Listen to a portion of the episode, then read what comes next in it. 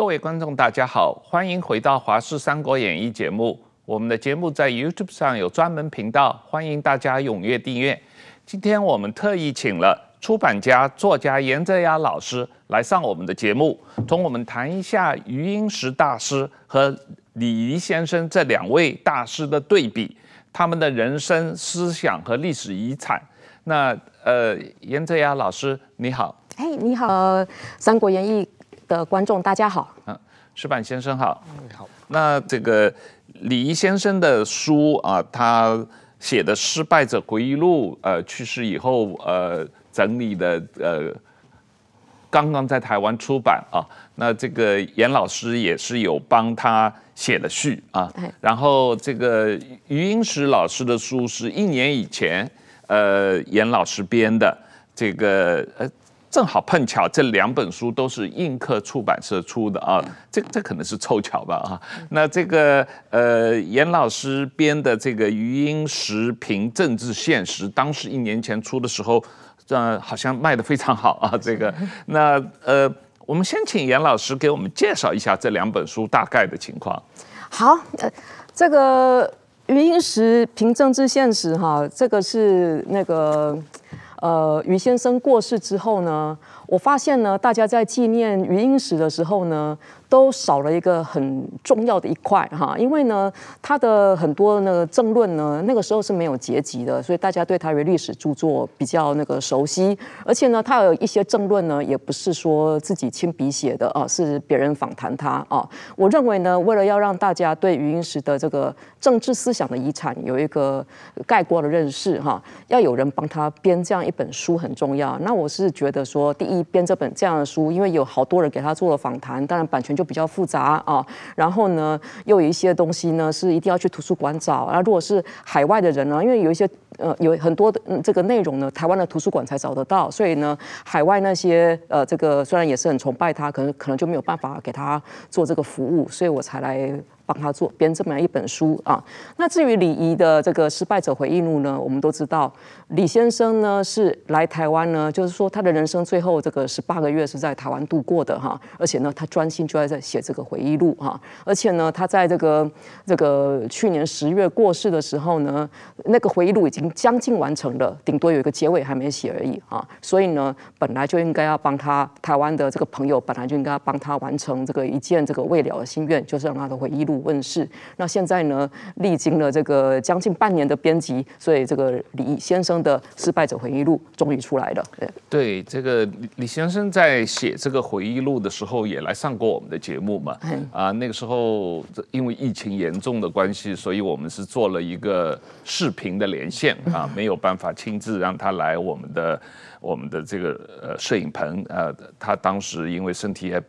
比较不好，这不太适合出来这个，呃，这个情况。但是他实际上这个失败者回忆录在台湾一年半时间，呃，已经写了好几十万字了。他每天都有几千字，这个实际上他的量是很大的，而且写的非常的详细。这个我我那个时候也有在呃媒体上有追踪他的这个回忆录。那呃，于于。老于先生的这本书比较有意思的是，他最后啊，或者是最前面的这三篇是他，呃，几乎是他最后的一两年。写的懂啊，或者采访别人访谈他的东西啊，有讲到香港的这个反送中运动，有讲到疫情，有讲到这个习近平的一些这个作为，所以是非常新的内容啊。那这个呃，当然也有很他以前写的一些呃对历史的看法，对中国历史的看法。那嗯。呃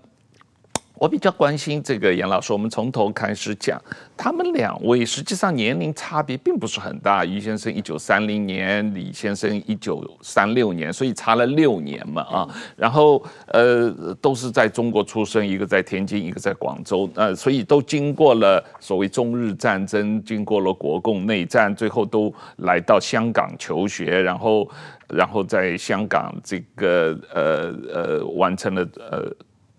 这个呃一一部分的学业，那当然后来呃于先生去了哈佛大学留学，那个李先生留在香港工作，嗯、呃，他们虽然这个经历有非常大的类似，可是他们的早期思想的形成，呃很不同啊，这个影响很不同。那于先生似乎很早就成为呃自由派，然后反共自由派，然后李先生就是一个亲共的左派啊，怎怎么形成了这样的一种状况？汪浩刚才讲的很好，两个人相差六岁，可是我认为这个六岁很重要啊。到一九四九年呢，对中国呢是一个这个就是所谓的事变之年哈，这个世界这个共产党上台嘛。那一年余英时是十九岁，李仪是十三岁，意思就是说呢，基本上呢。这个余英时在那个时候已经过了那个青少年的这个时期哈，然后李先生才要进去啊。然后呢，大你你刚刚讲说余先生呢是变成了反共自由派，然后李先生变成亲共左派哈。余先生变成反共自由派，我认为呢讲七十年代以后的他是很准确的。那至于李先生变成亲共左派呢，指的是差不多一九八一年。以前的他，一九八一年，因为李仪呢脱离左派是一九八一年。我为什么一定要强调这个这个时间点嘞？因为事实上呢，这两个人呢，你说于先生变成反共自由派啦，然后李先生也是曾经亲共在反共啊，他们其实彼此有一个不同的过程啊。你如果看李先余余英时呢，在五十年代的话呢，你也不能说他那个时候已经反共了。如果看他五十年代在香港的这个这个的这个那些写作的话哈，你会发现哈。他呢，事实上是那个时候他的政治论述还很少啊。余英时时呢，大写特写政论，事实上是八十年代，特别是台湾民主化之后的事啊。然后呢，我会说呢，余先生在五十年代的时候啊，就是他年轻年纪轻轻二十几岁的时候，在香港的时候，他是很努力的在思考自由跟平等之间的要如何平衡。那事实上，在那个过程之中，他是渐渐的倾向那个。自由派啊，然后呢，李先生呢怎么变亲共左派哈？我觉得最简单的的说法哈，就是说呢，事实上在整个四十年代的中国，特别是在一九四五年之后的中国呢，一个年轻人要抵抗左派的思潮，几乎是不可能的，因为那个时候的共产党还有左派的思想，不是说中国现象哎，那个时候是这个全世界的现象。所以如果看余英时的回忆录的话，你会发现他在十九岁的时候。这个学校里面呢的那个团派啊，就是说当年的新民主主义青年团，就等于是说共青团的前身，要吸收他加入这个团，就是讲共青团的前身呢。事实上他是想加入的，所以就连余英时他都曾经向左派靠拢过，因为那个我说那个不是中国那个时候的现象，那个时候是全世界的现象，特别是在一九四五年之后的中国。年轻人没有人喜欢国民党的，那刚好跟国民党对应的，因为就是共产党嘛，而且共产党那个时候的说法也不是说他们只讲的是共产主义，他们讲的是民主主义，民主啊，共产党到今天还在讲民主哈，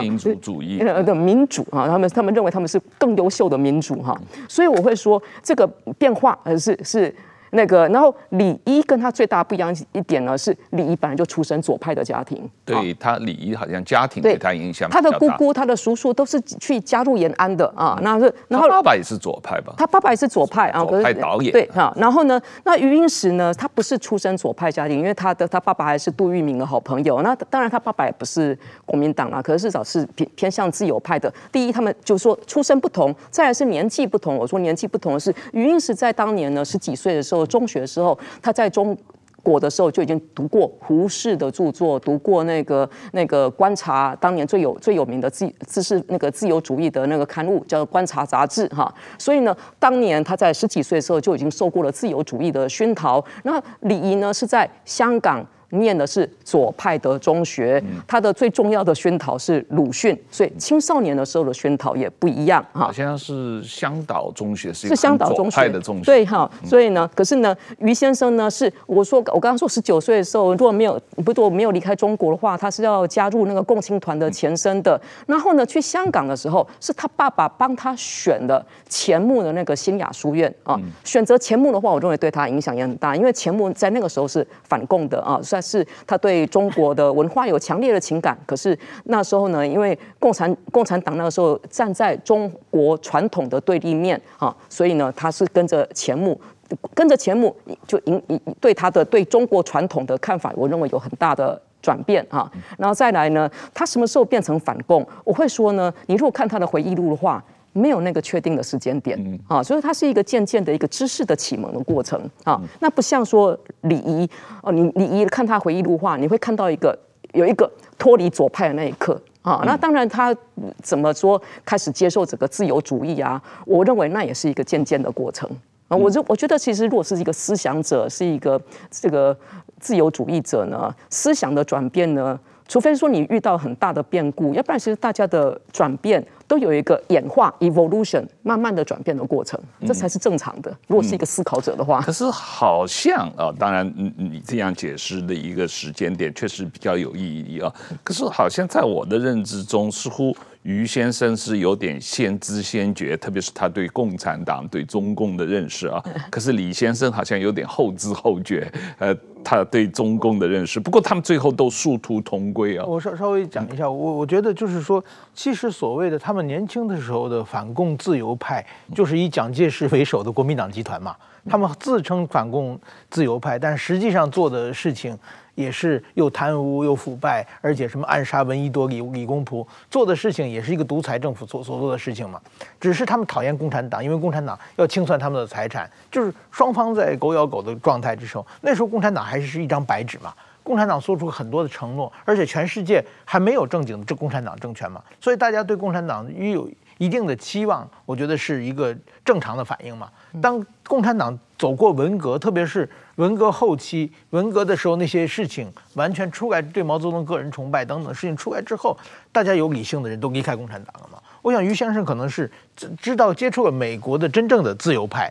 他可以理解。但是说李先生可能在香港那个环境，还是在国共两党里面打圈，他觉得国民党是不好的，然后共产党以为挺好，后来发现也不好了，才慢慢的转型。我觉得等到台湾的民主化之后，我想大家都看清楚了嘛。哪个是好的，哪个是不好的？所以说，我觉得只是人生历程之中走过的路不同，呃，也没有什么太大的。就是但一开始在三十年代四十，在就是说共产党执政之前，文革之前的话，大家对共产党抱有期希望的话，我觉得是一个，也是一个人之常情，因为没试过嘛，不能我刚跟刚跟你认识就说你是骗子嘛，你你也骗过我的时候，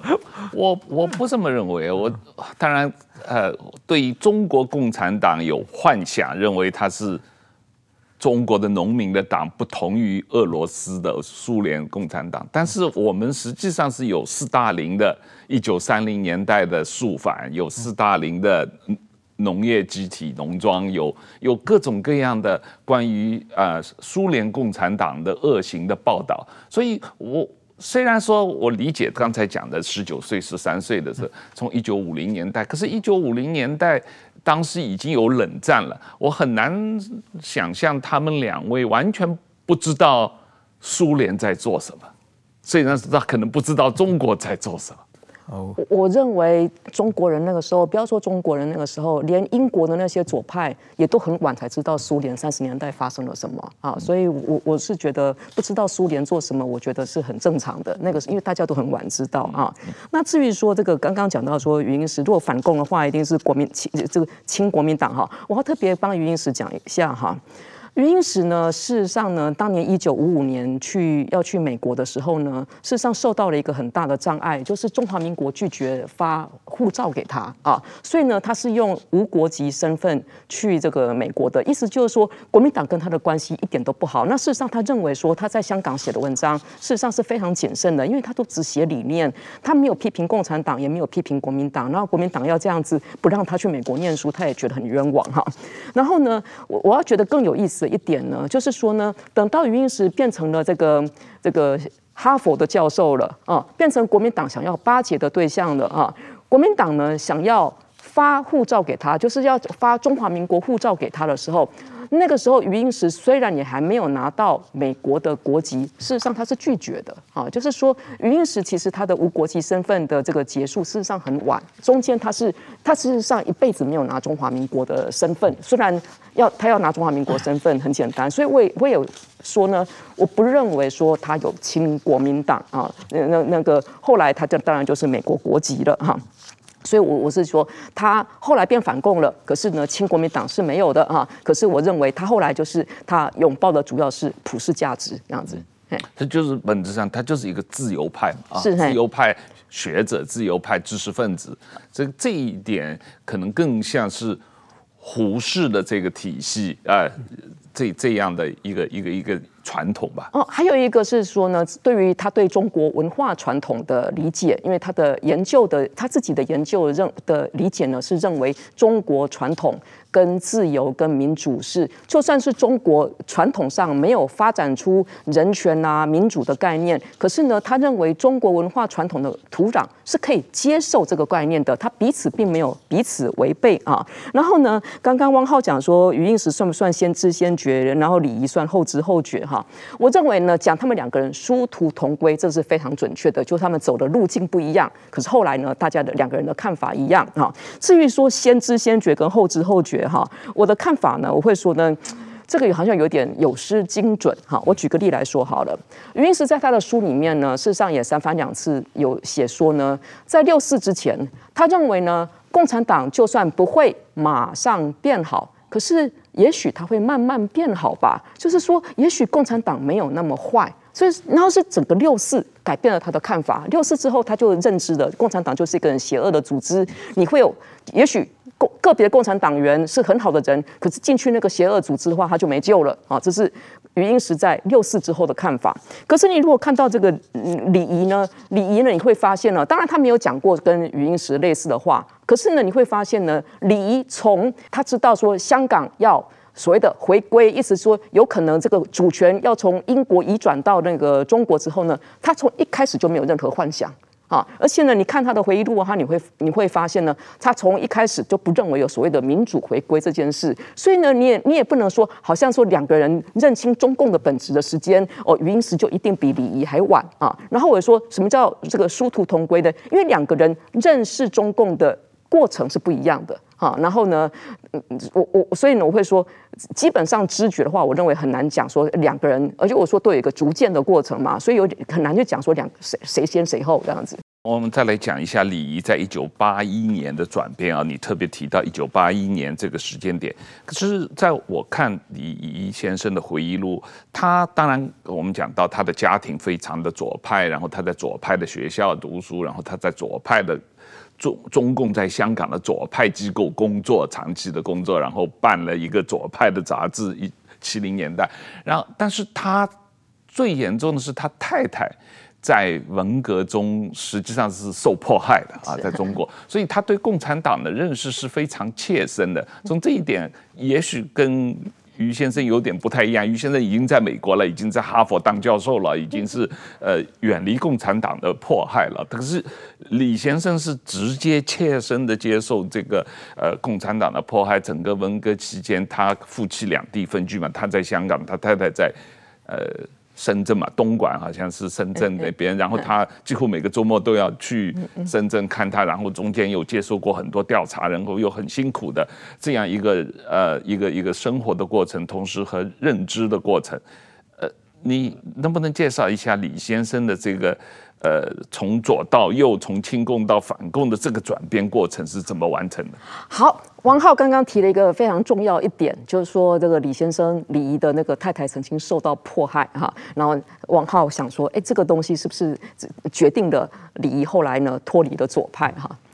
呃，我觉得这点很重要，因为。李仪本人也认为这点很重要，所以他把他太太受迫害，还有还有呢，他要强迫跟他太太分开，而且呢，他有好几个月时间哈，完全呢不知道他太太这个就是的安危怎么样。因为我们知道呢，在文革的时候，隔离审查是会闹人命的，是会死的这样子哈。然后那几个月呢，我看了很惊讶，原因呢是那几个月你的。你你你你的你家你的家人被文革整成这样子啊，你太太还有你女儿，因为他太太那时候带着女儿嘛，怎么你那个时候还在帮左派做事呢？啊，因为他还在留在左派阵营嘞啊。然后李仪呢本人他认为这段很重要，所以他把这段放在他的回忆录的最前面。好，那我说呢，我看到他放这个回忆录最前面的时候，我觉得是一件很不可思议的事情。为什么？因为呢，那个时候呢，一九七零年是李毅整个事业要起飞的时候，因为他刚刚那个时候是他的七十年代那个很有名的杂志创刊第二年。通常一个成功的男人回忆自己的这个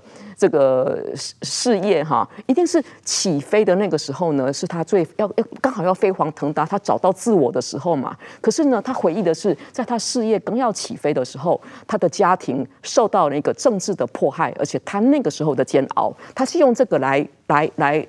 当做他的整本回忆录的开头啊，而且呢，他意思就是说，那个时候为什么他也没有想要反抗啊？所以他有想说啊，他可能以他是这个八十几岁，他来回想，可软弱可能是原因之一啊。可是呢，我们看了，其实我们也是看这本书哈，我们才知道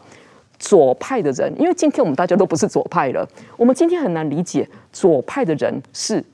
怎么样想这个事情的。我看李怡这本书呢，我就会发现哈。因为这也是我看李怡的书我才知道的。你一旦身为左派的话，你随时有自我牺牲的精神，你有奉献的精神。事实上，你本来就要学会把所有的委屈往肚子里吞。嗯，而且要跟家庭决裂，你没有家庭关系。呃，就是说，你把你所有的委屈都要往肚子里吞，这是一件理所当然的事情。所以呢。我要说哈，刚刚汪浩说呢，是不是因为李仪呢，他会变成脱离左派呢？是因为他太太这个遭受了那个迫害？我会说不是哈，绝对不是哈啊，因为呢，他当年呢也不他也不奇特，所有的共产党员都一样，受迫害是理所当然的，党一定是对的。你一旦你进入那个左派，你进入那个组织，你就会认为。党永远是对的啊，这是左派的脑袋啊。那今天我们觉得很不可思议，可是呢，李怡基本上有把这个心态解释的很很好，这样子。所以我认为后来他脱离左派啊，原因跟他个人经验关系没那么大，跟他身为一个传媒人，身为一个编辑人，因为我们知道他他编的那本杂志，七十年代虽然他在台湾是禁刊，可是那个时候在整个华文世界。他就是最代表知识水平最高的杂志的，是他在编这他在编那本杂志的时候，他接受那些作者带给他的新知，外面来的思想，而且重点是呢，他认为说他编的那个杂志是对中国也是好的，可是呢，中国还是要审查他，是要要找他的麻烦，他呢为了要忠于自己，他后来呢忠于渐渐的认为。真的自由非常重要的，我认为他最重要的改变跟他的编那本杂志的那个受到自由的熏陶，而且他后来呢自己也倾向说自由对中国是比较好的，我觉得跟他的自己的事业比的选择比较有关，嗯，事业的选择也带来他价值的选择，嗯，是是。矢板先生，你你你怎么看待这两位先生的思想的转变，特别是李先生的思想转变？我刚才讲到的这个左派，我觉得就非常和一些新兴宗教。可能传统宗教也是一样的，就是说被洗脑的状态之中，你当时接受任何的苦难，你都觉得是你提升自己的一个过程。嗯，那么我觉得这个宗教在洗脑。我我记得中国当时特别流行一本书叫《钢铁是怎样炼成的》。嗯，我想王大哥应该也读过。对，基本上他就是不停的受磨难嘛。嗯，他非常爱党，非常做奉献，但是一辈子一直国都不顺嘛。嗯，但是他最后还把一切献给党，这种。这这本书我我记得当时应该是每个中国人都都要念的一本书，那其实就是一种宗教性的洗脑嘛。但是这个洗脑慢慢的会有在某种程度上开始产生怀疑，然后最后呢才觉得就是说慢慢脱离嘛。我我想应该也是这个过程。真正的被打压的时候，就是说可能当时觉得并不觉得很痛苦。而是觉得是在自己在修炼、自己在成长的一个过程，应应该可能有这种关系。另外一个，我我我个人对对，我当然都读过，但是读的并不多吧。我个人认为，余英时老师是有一些超越于民族主义的概念的。但是这个李怡老师永远他对中国人、对香港人这些民族的东西会有一个怎么说呢？一一一一这个固执一一一个想法，就是。舍舍不掉的地方，所以说我觉得这两个概念就是余英时老师已经超越这些东西了，所以说他能更拥抱普世价值，能够更清楚地看到中国文化的好处和不好的地方。而但是像李那一代人，那那那些人可能很多，我也认识很多中国人，包括共产党那个李锐先生的共产党那些老干部，他们也都是说。总觉得中国人长期受外国人的欺负，中国人能把自己的事情做好，所以说呢，中国的东西还是好的，要相信中国，相信中国人。我后后来当然离，就后来变成香港，这个中国这个概念可能变成香港了。我觉得这种类似于民族主义的这这这种概念，是不是把两个人有一个不同的地方？你你有这种感觉吗？哦，那个。礼仪的失败者回忆录哈，他其实有一个非常这个精彩的论述啊，就是要讲说他如何摆脱爱国意识，而且呢，摆脱外国意识呢，对他来说是一个痛苦的过程，因为他那是他的养分，他成长的时候就相信这个爱国意识哈。可是呢，等到他写这本回忆录的时候哈，我要说哈，他在连载的时候啊。当然，礼仪是香港的左派媒体的眼中钉。可是左派媒体呢，也认为说要打礼仪没那么好，没没那么好打嘛。是哪一段呢？让左派媒体大打特打，就是他写汪精卫那一段啊，就是说礼仪呢，认为说呢，这个汪精卫政权呢，没有让大家这个讲的那么差。事实上呢，在中国二十世纪的历史上呢，中国的内地。文化最发达啊，而且呢，治安最好的时候是汪精卫统治的时候的这个南京跟上海哈，哇，那段在这个香港的这个媒体呢，被这个大大的批评哈。然后那一段呢，我看到那一段呢，我认为是呢，李仪呢到了这晚年的时候呢，他已经彻底的变成了反对爱国主义的人啊，因为他认为爱国主义是这个。这个流氓的一个最后手段哈，而且呢，他也在这本书，他在他的失败者回忆录里面呢，也大大的这个反对这个这个大中国意识。那至于香港呢，的确礼仪是在晚年呢是拥抱香港意识的哈。可是呢，我还是要说哈，这个就好像陶杰帮他写的序也一样，礼仪呢之所以拥抱香港意识呢，是因为他相信一件事情，所有的民主都是本土的。All democracies are local。他相信这件事情，因为这个牵涉到说礼仪晚年呢，跟香港的泛民的那个论争。因为我们知道，他最反对香港的民主派去跟中共比赛谁比较爱国啊。因为因为中中共一直强调说香港人一定要爱国人治港嘛，所以民主派就一直在证明说啊，我跟共产党一样爱国，我跟左派一样爱国，我跟建制派一样爱国。然后民主派呢，我们我举个例来说好了，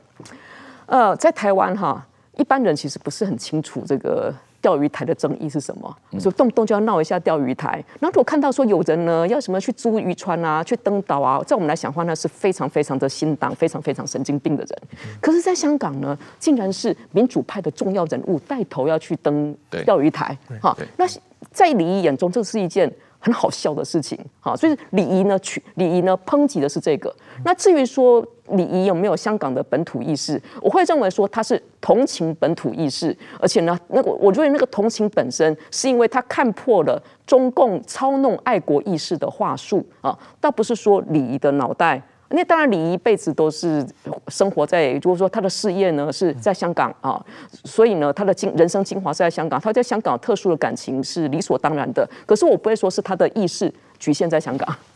我我我我也看到这一点，就是当时李先生在这个书里面有谈到他的两次转变嘛啊，我们讲到一九八零年代他的这个从左到右，从亲共到反共的转变。可是李先生第二次大的思想转变，就是过去十多年，特别是呃，大概从八九民运以后，但是呃九七以后，他也是逐渐的从所谓原来的。大一统思想或者大中国思想转移到同情所谓港独、台独、本土意识的一个转变，他不一定是参与或者支持港独，但是他认为这些港独思想是可以同情或者是愿意跟他们某种对话了解的这样一种心态。呃，但我我我我不是很很明白，就是李仪先生的这种转变。于先生也有过类似的转变吗？哦，关于台独跟港独哈，我会认为呢，礼仪呢不是说同情港独跟台独，我认为礼仪呢是在书里面他三番两次的强调，他强调呢，我们有主张台独跟港独的言论自由跟思想自由。嗯、那如果说是香港的本土意识的话，我会觉得，哎，说他同情而且赞成，我觉得这个是百分之百赞，我我认为这是准确的哈。那至于说这个。余英时哈，我要说呢，一直到一九九六年台海危机的时候，他的这个文章也是说，哎，他反对台独。可是呢，他的那个反对台独的理由，已经不是说理性上的反，已经不是说台独这个主张不对。他意思是说，台独对这个台湾的这个政治现实不利啊，就是说他有现实的考量哈。可是呢，余英时是在差不多一九。呃，我说八十年代呢，差不多在香港民主化的时候，他当然还他也写过这个，我我乐见中国统一啦，那个我反我当然不是台独啊这种文字哈。可是呢，有一个奇特的点呢，是在差不多一九九二开始呢，他开始写文章或在受访的时候反对大中国意识。啊，就是说，他认为大中国思想是一个非常坏的思想，而且呢，他还在一九九三的时候也开始写文章呢，说呢，这个中国分裂对中国是好事啊，或者说呢，他最喜欢的朝代是三国时代，哈，是三国三国演义。于老师的 对主张。那等到了在一九九六、一九九八之后呢，中国的人采访他呢，跟他讲到台独的时候呢，他的说法不是说他反对台独，他的说法呢是，他认为中国人没有。合理的反对台独的理由，所以那个说法会说那叫反反独，而不是他支持台独 啊。所以我是觉得哈，我我我台湾有一些台派啊，好像认为说中国人要赞成台独，你跟他才有话讲哈。我认为说台派呢，不要这样子限制自我哈，应该说我们的目的不是要中国呢。如果你是独派的话，你的目的不应该是让中国支持台独，你应该是要让。让对方知道他们没有资格反对台独就好了啊。那我觉得还有一点就是我们要相信，就算是现在是非常反对台独的中国人，哪一天他的想法会变，也也不可知啊。因为我会说，至少我在看余英时的政治论述的时候，我看到他有一个，我也看到关于台独啦、统独啦，他有一个变化的过程。嗯。然后他最后的看法啊，他最后的看法就是他反对别人反对台独，他反对别人反对港独 这样子。嗯，所以从无论是从这个左到右，或者亲共反共的转变，还是从大中国思想到这个同情，或者是反对别人反对台独，反对别人反对港独的这个，所以有这些转变，嗯，他们两个真的是到最后殊途同归，主要的基本思想是非常类似了。我会说呢，以中国共产党呢，在这个或者从中国共产党的标准，他们都是大坏蛋。而且这二十年来的变化，我会觉得说，你要相信民主自由，而且相信只要共产党还当权，不可能改变。我会觉得，只要你是自由主义者，这个改变是正常的。严老师，你呃几个月前我注意到你在采访中，在讨论于先生的这个文章中，你提到。这个中共对台湾和香港最厉害的武器，不是战机和航母啊，不是催泪瓦斯，而是其道德制高点，就是所谓煽动国族主义、煽动爱国，然后无限扩大台独和港独的定义，是用用这些民族主义的所谓的词汇来操弄中国人的民心啊。然后你认为余先生的贡献就是把。中共从一个所谓道德制高点拉下来，去去去松动十四亿人口的民心。李先生好像也在做同样的事情嘛，这这两个人好像在这一个方面做的也是异曲同工之妙吧？对哈。这个差别呢是这样子哈，于先生呢写的都是大块的论述，所以当年的这个媒体接到语音时的文章的话，因为大部分都是好几千字哈，因为虽然像我我编的这本书里面呢，最长的文章的话，当年是在报纸上连载长达这个九天的哈，然后呢，李仪呢他是。每天要写方块文章啊，所以他每天都要写适合市井小民，让大家都读得懂的那个，而且是跟中共跟中共战斗的文章啊，不像这个余英时他写的一定一定是好几千字的论述哈。那至于说那个道德制高点哈，我我要说呢，余英时事实上呢，他有一个关于中华文化的看法非常好啊，因为我知道很多台派呢认为中华文化的缺点哦，都讲华儒奴嘛，就是儒家呐，然后你就会有奴隶思想哈。余英时。有一点呢，是余英时的著作里面提出来的哈，这个是我们知道中国传统上很有一个非常重视道德的论述，动不动把人这个分成这个君子跟小人哈。余英时认为呢，把这个道德的绝对论呢带进政治论述，带进民主论述，对民主是非常不好的啊。因因为有时候呢，在民主是在民主社会里面呢，大家观点不同，角色不同，利益不同啊，有看法不一样，是一件非常。正常的事情，好，你不应该说哦，别人看法跟你不一样啊，别人就是一定是卑鄙啊，别人就是猥琐啦，别人就是小人啊。事实上，我觉得说这点呢，用来讲台湾的很多这个论述，也是也是这个也是很合理的哈。我举个例来说，像那个像那个。台大校长的那个，像那个这个，我说管中闵的那那个那个大学的脊梁啊，也是一样，好像是说，只要是当年反对他的话，好像都都是道德有问题。余英时基本上反对这种道德绝对论啊。可是呢，关于那个这个中共呢，中共要来统战我们，或者说想要文攻武吓我们哈，事实上呢，中共的最大的后盾一直是十四亿人口的民心啊，因为事实上，他中共也常常讲说，他要打台湾，是因为他是有他自己的压，他的人民也会要求他嘛。可是呢，的确，人民为什么会要求他一定要统一台湾？那个事实上，那个民族主义那个需求，事实上也是他自己操作出来的哈，操弄出来的哈。那余英时呢，事实上反共的的一个一点呢，就是说他要让我们看出背后的操弄哈。那这点。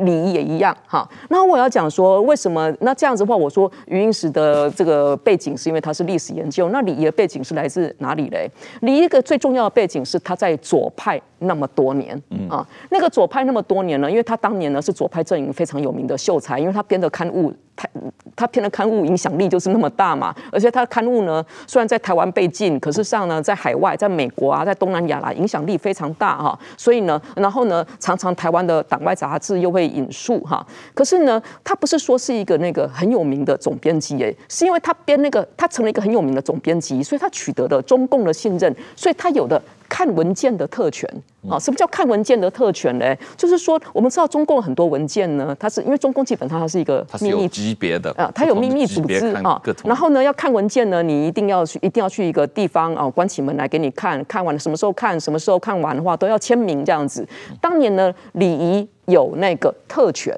所以呢，他非常清楚啊，中共的说法。对内叫做内外有别，他外面可以讲什么，跟内面里面讲什么差别是很大的。然后呢，外面要怎么样讲，叫那个叫做因地制宜、因时制宜啊。所以这个是礼礼仪，因为有多年的看经验、看文件的那个经验啊，这个是余应时没有的，一般人没有的。所以呢，他非常清楚这一点。啊，所以这这本书里面呢，在那个礼仪的回忆录里面有一个很精彩的啊，就是说呢，例如说他一定讲说这个。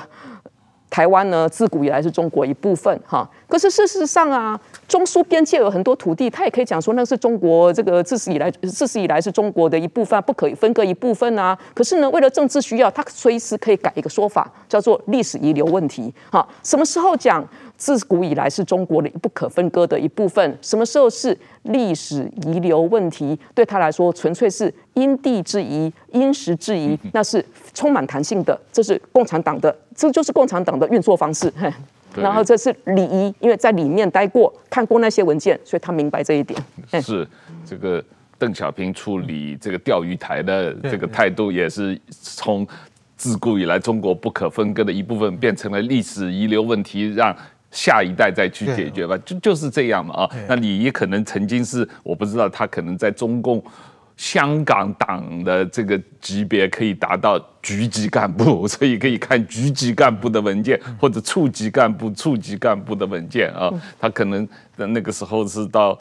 新华社香港的这个分社里面去看文件的，所以他可能对共产党的认识，呃，确实跟我们在外面没看过共产党这种内部文件的人有些不同。对，他不是层层欺骗嘛，就是说，呃，怎么说，局级干部、科级干部、处呃处级干部，然后科级干部一一层一层的，每个人传达的文件的内容是内容不一样，所以每个人知识知道的知识都不一样嘛。对，我我过去在中国。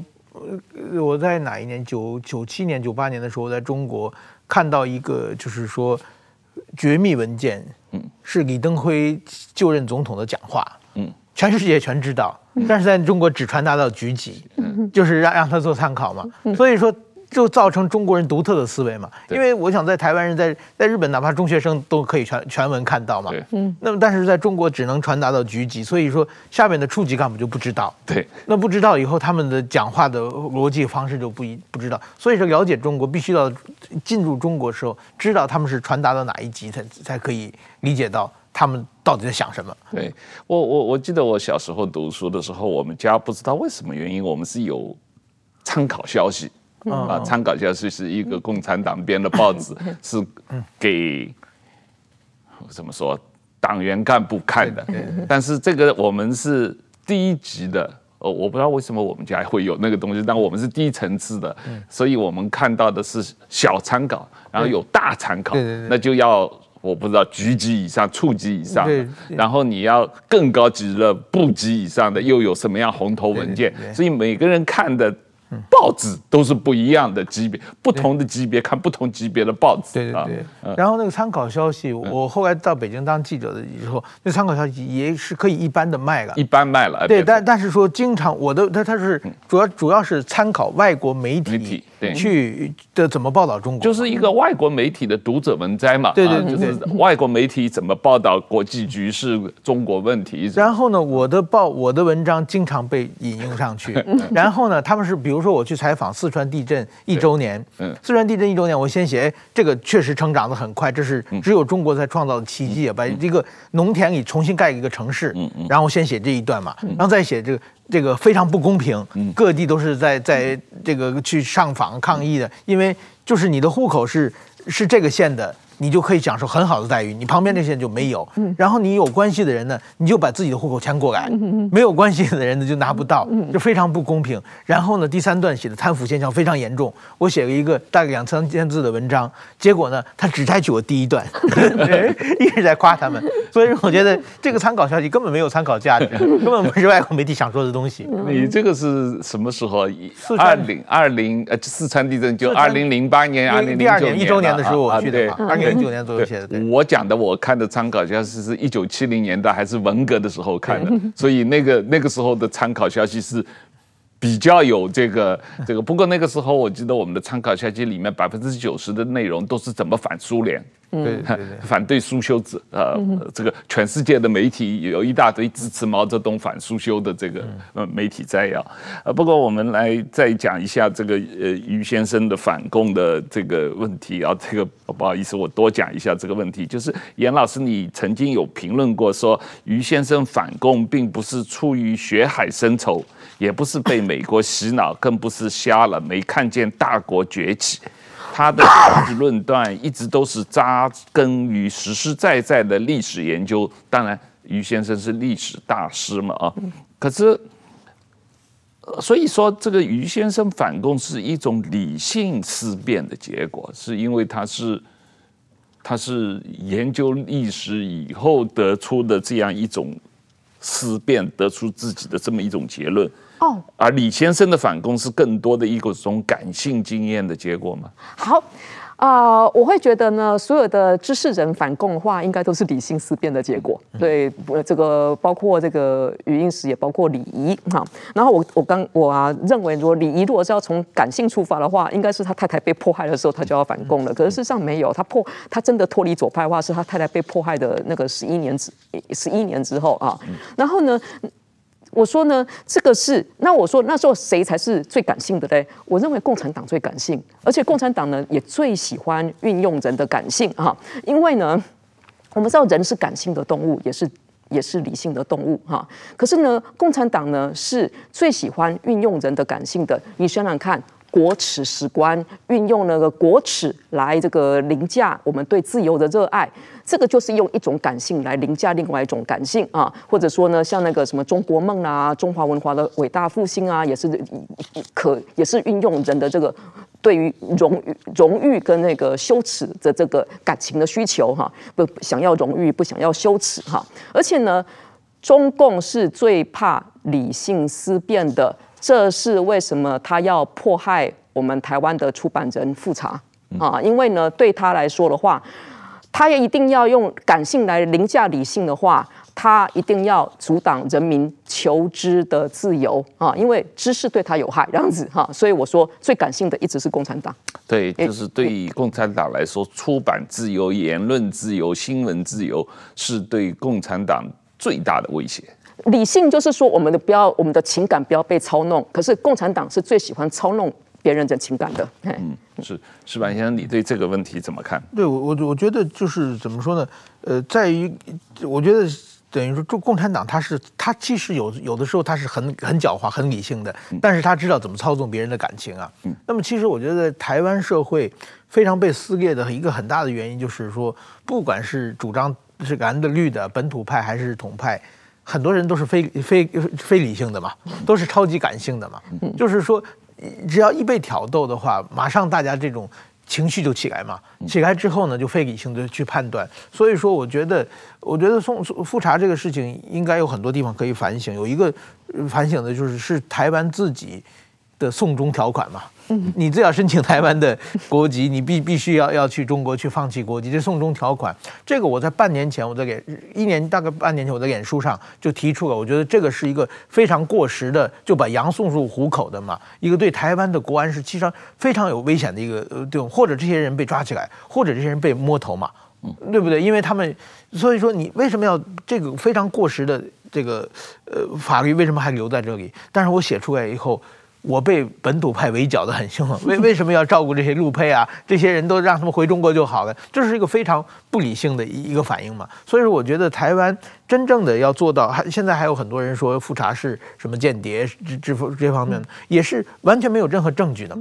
所以说，如果任何理性思考呢，你就可以可以考虑复查如果是间谍的话，派他那个人早该枪毙了，对不对？他对中国造成了有什么好处？完全对中国造成了这个统中国统战造成多大的伤害嘛？在所以说，我觉得这种大家理性思考再来判断，我觉得复查事情最。最应该台湾社会应该警戒的就是中共已经把手伸到了台湾的出版自由、言论自由上了。如果这个方面大家不全体台湾团结起来抗议的话，这是一个很危险的。将来如果说真的台湾假如说是一个统派政权诞生的话，那中国就是说。你你不是委屈的和平也是和平吗？中国就是说这什么王王浩、严泽雅是台独分子，你们把他交过来吧，对不对？那台湾政府怎么做？所以说，我觉得这这个问题，我觉得是一个非常重要的问题。所以台湾这个时候不应该去检讨被害者，应该全大家一起团结起来。对，这个有一个台湾出版业或者台湾的文化界的，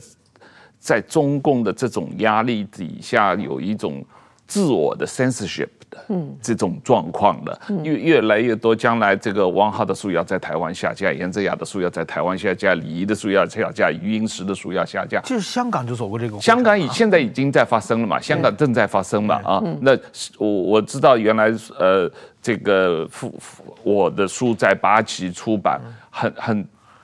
香港的那些个书店。啊，这个中文书店，因为香港的书店，主流的书店都是几个中资背景的控制的嘛，什么三联啦，什么这个呃那个叫什么商务啦，啊，都是中资背景控制的，甚至台湾的成品在香港都不敢进我我的书，比方说啊，这这可能也不敢进李仪先生的书，也不敢进这个彭定康的《香港日记》啊，就就有这种情况已经在香港天天发生了，那。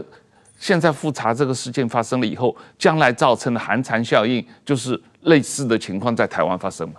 一定会这样。因为因为我自己也是写作者，然后我也是出版人呢，我认为呢，台湾呢是我们可以在这这么自由的地方生活，是一件非常幸福的事情啊。然后呢，一看李仪的书呢，李仪的这个这个失败者回忆录呢，哈，我我看到他说呢，他有一种感叹，就说当年他曾经是一个两岸三地都那么有影响力的这个的一个编辑人，一个传媒人，他编那么有影响力的刊物哈，可是呢，他呢在这个书里面呢，一直有一种觉得说，当年呢在应该要。关心这个香港的自由的存续的时候，他不够关心啊，因为他一直在书里面有讲说呢，如果是在中英协定之前、中英联合声明之前，香港有百万人上街的话，香港后来不会真的就是九七，就是真的就是中共不会那么敢把香港拿回去哈。然后呢，他意思就是说，他认为是像他这样子的知识人的传媒人当年做的不够，那为什么呢？因为他当年不够理解说。香港的自由，事实上是那么脆弱的啊，是有可能有一天会被拿走的哈。所以呢，我意思是说呢，这个也警戒我们在台湾的人，不要以为自由是理所当然的。今天中共已经伸了一出手，伸一只手进来我们的我们的台湾的出版自由了啊，我们一定要好好的。这个捍卫它，一定要让中共快点释放复查回来。嗯哼，好，那最后很快，我们时间差不多了。这个很快一个问题，就是关于呃于先生对于台湾和香港的关怀啊，也你说也有很多了一个他特有的终极关怀，就是中国文化的自我反省啊。于先生本质上对于中国文化的关怀，那李先生没有这种情心关怀吗？哦，我觉得文化关怀呢，文化这个文化意识哈，这个是。余英时非常核心的一个意识，然后这个定义的余英时这个人，我很难想到其他人有跟他一样强烈的意识哈。要如果是强跟他强烈的意识的话，常常会是跟这个常常是会像钱穆一样认为好像是文化传统是一样需要捍卫的东西。那基基本上余英时是反对传统有什么好捍卫的，他认为文化本来就是一个常常要自我翻新的事情。那至于说礼仪呢，我会说呢，礼仪最大的关怀是香港的自由。啊，希望说一个曾经是全世界华文世界最自由的地方，也不是华文世界，这个简直就是整个世界最自由的地方，后来失去了。而且呢，他在他的有生之年，眼睁睁的看到他失去，他感到心痛啊，而且他感觉到这是他自己身为一个传媒人的失败。我认为李先生的这个终极关怀是这个，礼仪的终极关怀是这个香港的自由这样子。好，今天时间就到这里，谢谢这个严泽尧老师跟我们来上我们的节目，谢谢您的时间。谢谢石板先生，谢谢大家。嗯，谢谢。